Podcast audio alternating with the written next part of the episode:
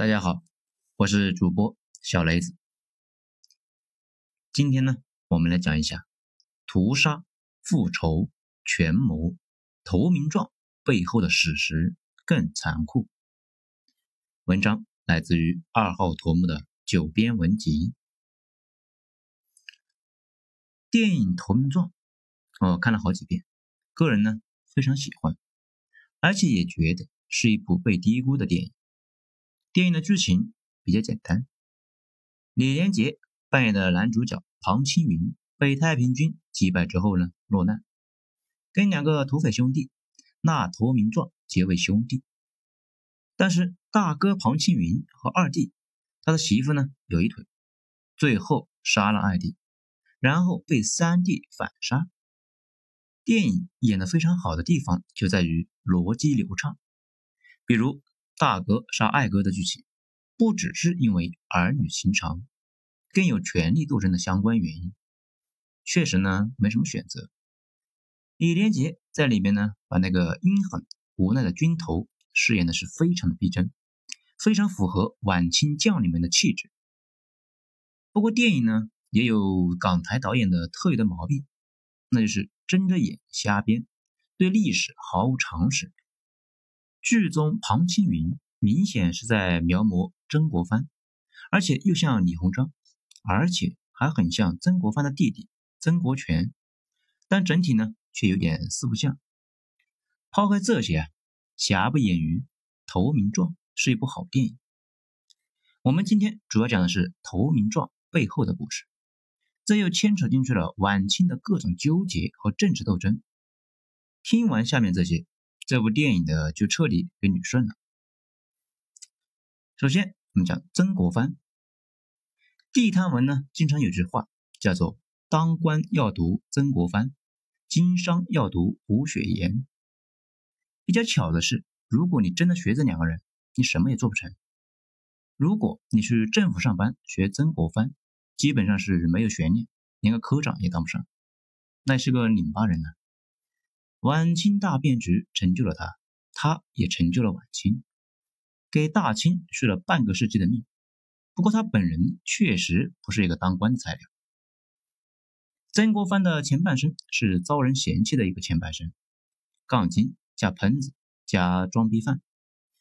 高考呢考了好几次，那才考上，考上也没有很大的起色。做官这种事情吧，是需要大量技巧的。太装逼的人，往往呢什么也干不成。所以曾国藩当京官的时候，一件正经事都没干，成天就忙乎戒色了。在日记里面充斥着“总看别人小妾，我真是禽兽也”，看了又看，丧尽天良，还看，确实是禽兽。早年呢，百度有一个特别大的戒色吧，曾国藩一度是吧里的大神。因为他发表了大量关于戒色相关的格言，戒色吧的老铁们呢，就日常学习钻研老曾的文件精神。那如果大家有兴趣啊，加入色戒吧去看一看，到处都是老曾戒色格言。至于胡雪岩这个家伙呢，就是一个官倒，搞官商勾结，倒卖军用物资，发战争财，吃垄断红利。这按理说吧。确实能够发财，这问题是这玩意怎么学呢？这是两下子就能学会的吗？反而咱们熟悉的林则徐乃是个人精呢，官运亨通，官场玩的是风生水起。曾国藩却恰好相反，根本就不是一个做官的料，所以前半生啥都没干成。南方太平天国爆发之后，曾国藩正好在村里面奔丧。于是开始主持练兵，跟太平天国死磕，但是前期打的是一塌糊涂。后来太平天国内部发生了分裂，而且清廷内部也发生了一件事情，对全局至关重要，以往很少被提及，那就是慈禧太后她的老公咸丰皇帝死了。这咸丰呢是一个苦命人，自从上台之后就没有过过几天好日子。动乱此起彼伏，他费尽心机，殚尽竭虑，最后帝国是越来越糜烂。精神和肉体都受到了双重打击。既然觉得自己脑子有问题，达不到祖宗们的业务水平，将来死后要被祖宗们鄙视，又觉得自己的运气有问题，自己这么努力，国家越来越烂，他自己呢也心灰意冷。第二次鸦片战争之后，就跑到避暑山庄避暑去了，就再也没回北京。在避暑山庄期间，心力憔悴的咸丰皇帝不顾太医的劝阻，带病坚持性生活，元气大伤，很快呢就死了。这太医啊也不客气，把皇上不听话、乱搞的事情全都写在了宫廷记录里。他死后上位的是慈禧太后。这个年轻的寡妇呢，对自己的能力边界有很深的认识，知道自己啥都搞不定，大字不识一箩筐。只在政治斗争中有一套，他发动了政变，杀了自己的宿敌肃顺，但是把肃顺重用汉臣的宗旨推到了极致。这也是为什么大家看曾国藩，发现他前期要有多憋屈就有多憋屈，后来呢，好像是一夜之间就顺风顺水。其实问题不在于曾国藩，是在于朝廷换人了，新主子那就不再添乱了。开始大力支持他的剿匪工作，甚至把财政也彻底下放，让地方军阀们自己想办法征税，征到的税随便用。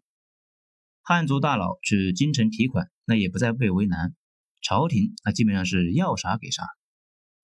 而战争后期，清廷和太平天国的战争的后期陷入了残酷的消耗战，双方都从欧美买入了大量的军火。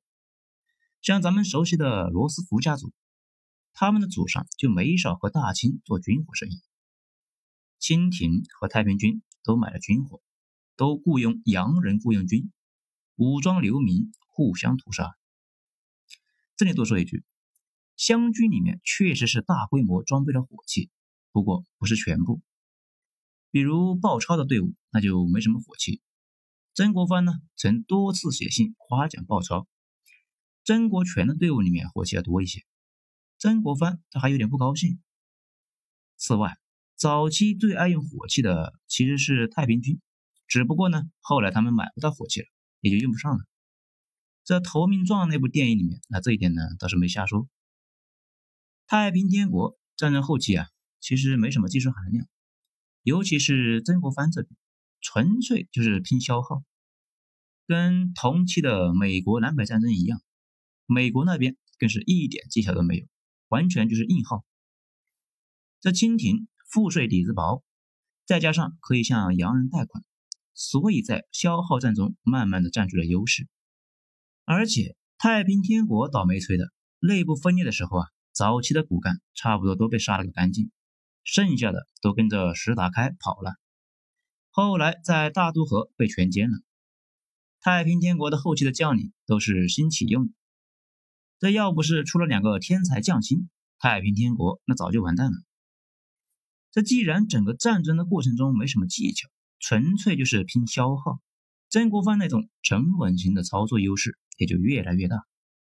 曾国藩和他的湘军最擅长进攻静止的目标，又是挖沟啊，又是堆墙，然后呢困死对方。而且就在跟太平天国死磕的过程中。清廷在第二次鸦片战争中战败了，和洋人签了一系列丧权辱国的条约。这些条约呢，反而让欧美束手束脚。这很好理解，他们担心大清死了，条约没法兑现。这么好的条约作废了，他们自己都没法原谅自己啊。于是开始慢慢的对太平天国搞武器禁运。太平军前期的火器非常厉害，后期买不到军火了。也就不太行了，战争天平就开始倾斜了。正是因为曾国藩和湘军的这种静态玩法，打太平天国还好，后来湘军打捻军那是一败涂地。因为捻军那都是骑兵，来去如风啊，湘军的那种劫寨围杀的套路那就没法玩了。咱们再回到太平天国战争，到了后期，安庆被攻陷，太平天国的物资呢？补给线那就彻底崩溃了，军火和物资都上不来，那也就没救了。几十万的太平军攻不动曾国藩弟弟在南京城下的大营。这要是搁以前呢，太平军能把曾国荃给掐个稀巴烂，现在根本就打不动了。后来曾国荃炸开了南京城墙，湘军一拥而入。城里的太平军知道湘军会屠城，所以呢，基本占到了最后的一兵一卒。与此同时，一道捷报通过八百里的加急传往京城，啊，跑死了三匹马呀，两千多公里跑了四天四夜。捷报上醒目的写着“江宁克复”。至此，曾国藩也就走上了人生巅峰。咱们再来说湘军。太平天国被剿灭之后，曾国藩也面临着巨大的人生问题，也就是自己的定位的问题。当时湘军内部的大佬们疯狂的暗示啊，让如日中天的曾国藩取代清廷自立。以往大家分析啊，说为什么曾国藩不造大清的反呢？因为他愚忠，这就是典型的文人式瞎猜想。文人们呢有个毛病，就是从来不分析利弊。只分析心态。我们上面说过，清廷能够打败太平天国，主要呢是靠西洋军火和全国赋税，后方扎实，前线呢才能够打得动。如果曾国藩造反，也要面对武器禁运和后勤资源不足的问题，这拿什么造反呢？湘军的将领们自然是不懂这个的，毕竟他们打仗从来也不关心物资从哪来。而且列强是要做买卖的，不可能支持中国打下去。一个虚弱、半死不活做买卖的大清，对于各方都是一个好的大清，他们不会支持任何改变。再加上曾国藩的队伍并不是铁板一块，淮军系统的李鸿章，楚军的左宗棠，这两个呢都是人精的。战争的后期，他们就表现出强烈的一个反曾国藩的倾向。都摆出一副非常讨厌曾国藩的姿态，并且都有向太后打小报告的举动。我看过几本写曾国藩的书，作者们呢还是有模有样，从性格方面分析为什么这几个人分道扬镳。其实这么明显的事情，怎么就看不明白呢？太平天国完蛋之后，及时处理的就是汉族权臣，如果他们几个出现了结盟态势。肯定会遭到两宫的猜疑，所以李鸿章和左宗棠都见风使舵，跑西太后那里去，并且气势汹汹要帮着太后防曾国藩。这么做，他们是和曾国藩反而都安全。曾国藩经过那些年的磨练，自然呢对这件事了如指掌，而且知道就在天津，呃，太平天国对南京的叫法啊叫天津，在天津陷落的时候。清朝的和其他几支主力就在南京边上围观，随时准备动手。楚军、淮军心态呢也不确定，和洋人的心态这也没法琢磨呀，一日三变。而且眼瞅文正到手，这一把年纪怎么可能扔下稳定存量去追求那个完全不可预期的变量呢？啊，这里的文正就是中国古代文人死后最高的待遇的一个谥号，就是文正。那既然不造反，就只能接受朝廷的摆布啊。朝廷对曾国藩是什么态度呢？从后来的记录来看，两宫太后是非常欣赏曾国藩的。在曾国藩死后多年，西太后碰上了麻烦，还经常感慨曾国藩不在了，家没长子，国失栋梁，不然应该能给个好主意。当然呢，太后最喜欢的还是李鸿章和张之洞。尤其是张之洞，他是慈禧太后一手提拔的，有生之年对慈禧那是无限的忠诚。那但是欣赏归欣赏，公事要公办。湘军此时已经成了太后和恭亲王共同的眼中钉。这个呢也不复杂。首先，湘军在攻克南京时，大家争着抢着要挑财宝，竟然让洪秀全的儿子跑掉了。曾国藩担心朝廷问责他弟弟，在折子里为这件事情撒谎，说洪二已经死了。这没想到很快就被知名的大喷子左宗棠给捅了出去。左宗棠在奏折里面举报湘军只顾打劫，误了正事。朝廷呢对这件事情非常不满意。其次，朝廷为了剿灭太平天国，是欠了一屁股的债，而且接下来要重建南京和苏杭，也需要大量的钱呢。当时恭亲王他们几个大佬呢，都在日思夜想，希望南京城破之后，太平天国那些年打土豪的钱能被送到中央。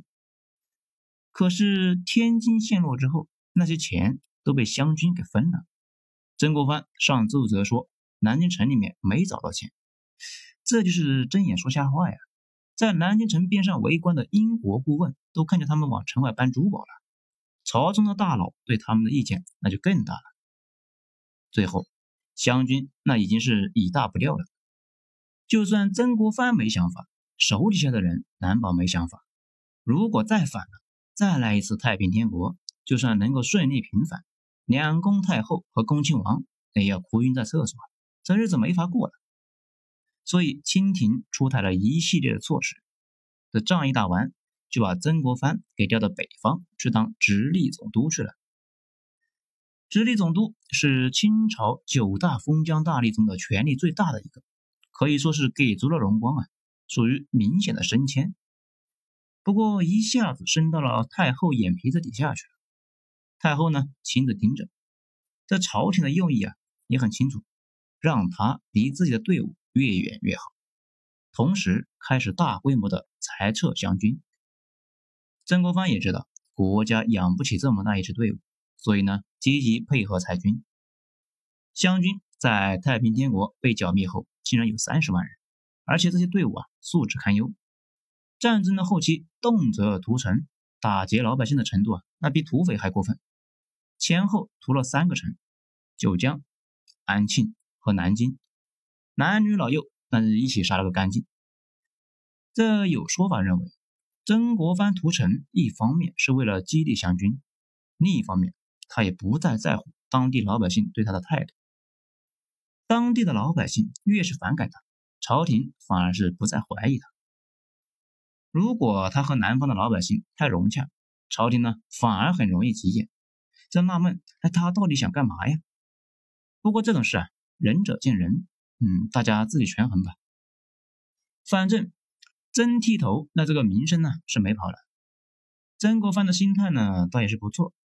他到了直隶上班后，请了几次病假，奏折里面写了个错别字，暗示自己老眼昏花。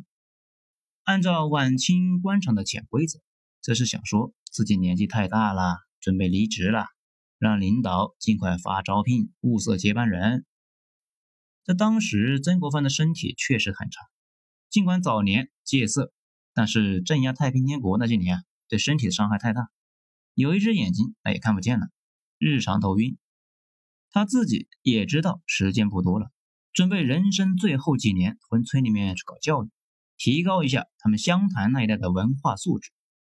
随后，曾国藩处理了一次天津教案，这个案子呢不复杂，老百姓以为传教士用婴儿做药引子，这就是教堂理论呢。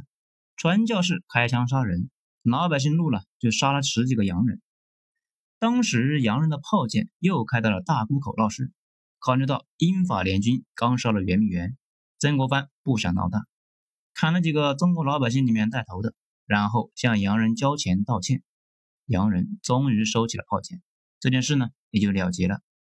这里多说一句，屁大点的事，洋人就标炮舰，那这个毛病啊，整整持续了一百年。到了一九四九年，解放军准备过长江。英国人军舰又在长江里面溜达，被解放军给打了。这是列强最后一次在中国搞炮舰外交。天津教案这件事对曾国藩的伤害极大，民间都说他是卖国贼，朝中其他人呢对他也没好气，他自己啊也很难受啊，嘴上不说，但心里委屈啊。没多久他就死了，也就差不多过了一年多吧，反正也跟这件事也有相关。所以说啊，老年人一定要保持心情舒畅。以往说西太后把曾国藩给坑了，让他去背骂名，其实呢，这个也不对。这件事是曾国藩主动要求去处理的，处理之前就知道是什么结果。天津教案发生的时候，他当时请了病假，在家里养病呢。如果坚决不去，没人说他啥呀。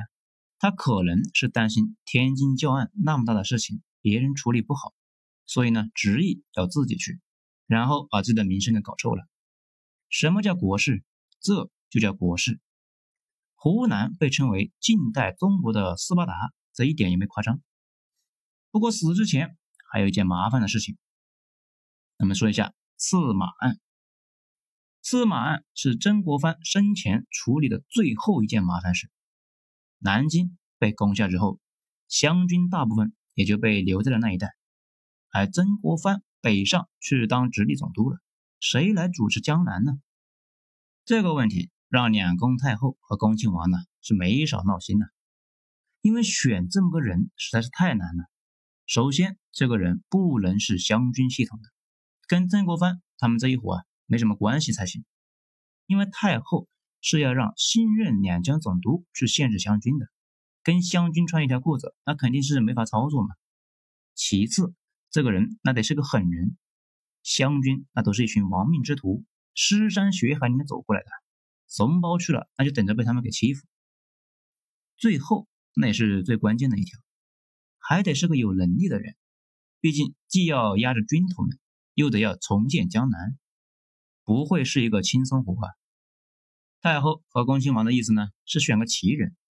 九大封疆大吏和漕运使，共十个地方的权臣，竟然有八个是汉臣，这让太后啊多多少少有点心慌。当然了，这也是为后来大清的崩溃埋下了伏笔。不过选来选去，确实没有能担事的奇人。最后看上了马新贻，马新贻就是《投名状》里面李连杰扮演的那个角色。这个马新贻啊。是个狠人，而且对朝廷忠心耿耿。当时清廷组织部队对大员们有个排序，认为马新贻是排在曾国藩、左宗棠和李鸿章之后的一个猛人，而且跟那几个人不是一个系统的，所以呢，他上位是当仁不让。这个人呢，本来是个文官，考中进士之后，在安徽上任当县官。如果熟悉大清吏治的，那就知道。清朝进士最好的是要进翰林院当图书管理员的，其他的一般都会留在京城各衙门上班，再过一些年外放当个巡抚什么的。只有极少数会要求进步，去地方当县官，从基层干起。这种人呢，一般都很强悍。江湖上呢有个说法叫做“老虎班”，有点像现在读完清华去当村官一样。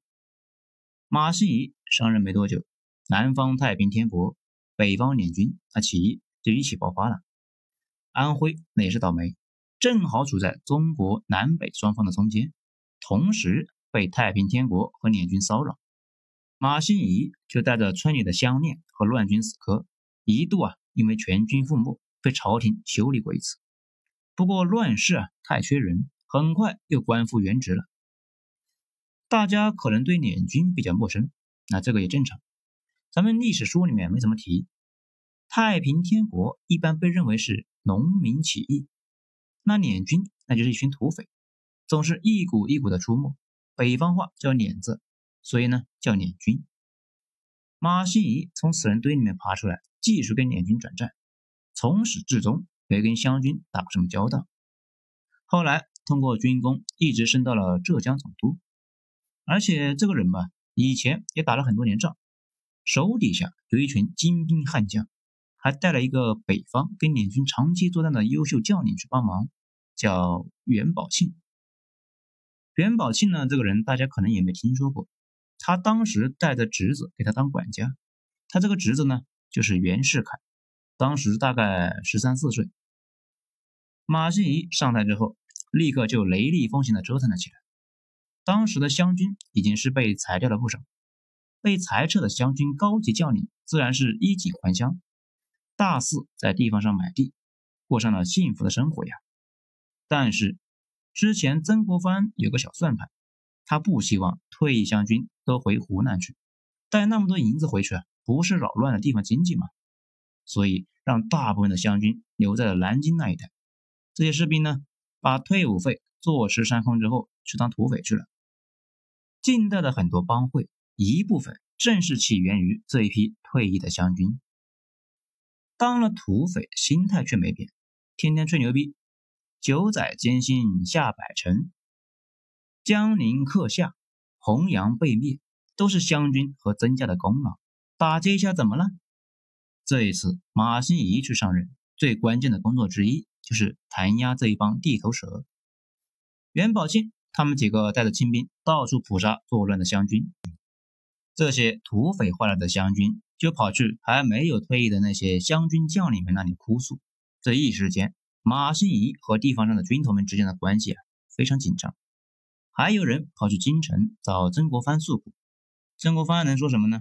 只能是安慰老部下，希望他们好好做人，不要惹事。然后马新贻就被杀了。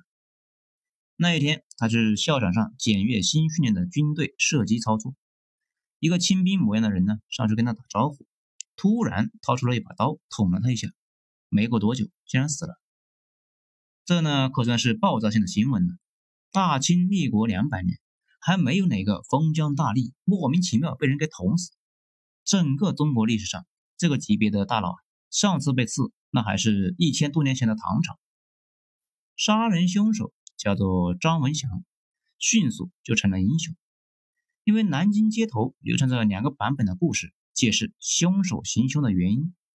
这两个版本对凶手都非常有利。第一个版本就是我们看《投名状》里面的那个马新贻和二哥的女人有一腿，还杀了二哥。事情败露之后，被山地给杀了。当时的文艺工作者迅速开展创作，马新贻还没凉透啊。热门的影视作品《金陵四马》已经在各大院线上映，观众的观影体验呢非常的好，纷纷表示为张文祥打客。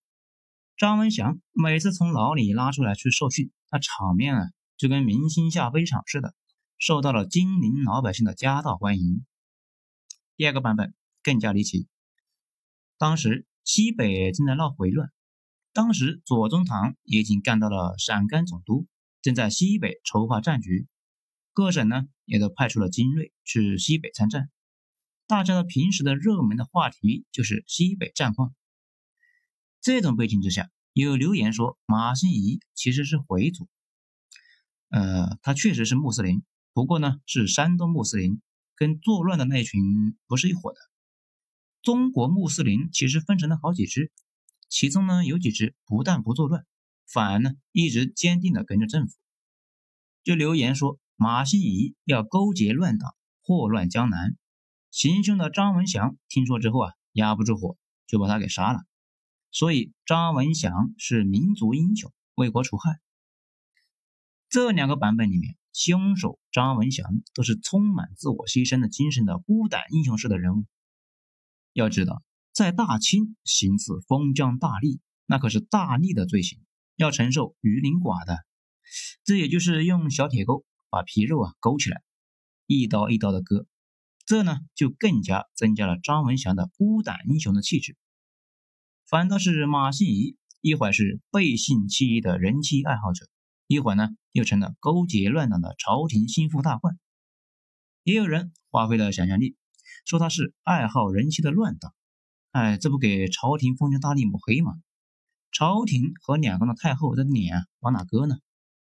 所以啊，很快的，西太后就对这件事情有了定性，他做了重要的指示。首先，马新贻是个好同志；再其次，这件事有后台；最后，你们几个要好好查。但是谁去审理这件事呢？恭亲王说让曾国藩去，反正湘军现在是被裁的差不多了。曾国藩那也就没必要再待在京城了，回去主持，他们总不可能连老曾一起干掉吧？直隶总督让李鸿章上，为了公正起见，还让当时的刑部尚书郑敦锦那也去南京一起审问。这个人呢是个铁面无私的人，各方那都认可。不过刑部尚书一到南京呢，立刻被曾国藩拿去单练，这两个人的一顿聊啊，聊天内容现在只知道一部分。曾国藩说：“这事不宜深究，攘外必先安内。”没错，这话呢是曾国藩经常挂在嘴边的。蒋委员长他处处都在学曾国藩，他就说：“一定不要把这些事搞大了，小心没法收场。这刑部尚书啊，立刻就明白了，这感情果然是你们湘军在搞事啊。不过他呢，也认可了曾国藩的说法，决定不把这件事情扩大化。后来确实也没有问出什么来，凶手张文祥就一句话：“我为天下除一通回乱的逆贼，为何不好？”又不能屈打成招，防止呢他乱指控，随便说一个朝中大佬支持他杀人，那到时候啊想结都结不了。所以最后给太后呢上了个折子，说这事确实是没什么后台，这个人自己糊涂杀了人，凌迟了吧。一起参加审讯的几个人那都表示没意见，签上了自己的名字，表示愿意对此结果负责。曾国藩也写了个帖子，说是实无主使别情，这暗示太后啊别闹了。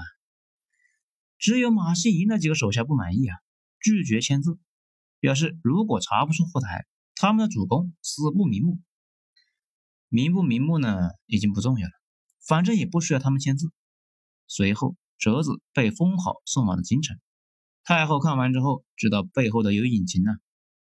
不过太后作为晚清最有手腕的政治大师，他也猜到了问题在哪：地方军头在闹事，但朝廷的控制力开始下降，还是决定不追究了。这事呢，也就这样吧。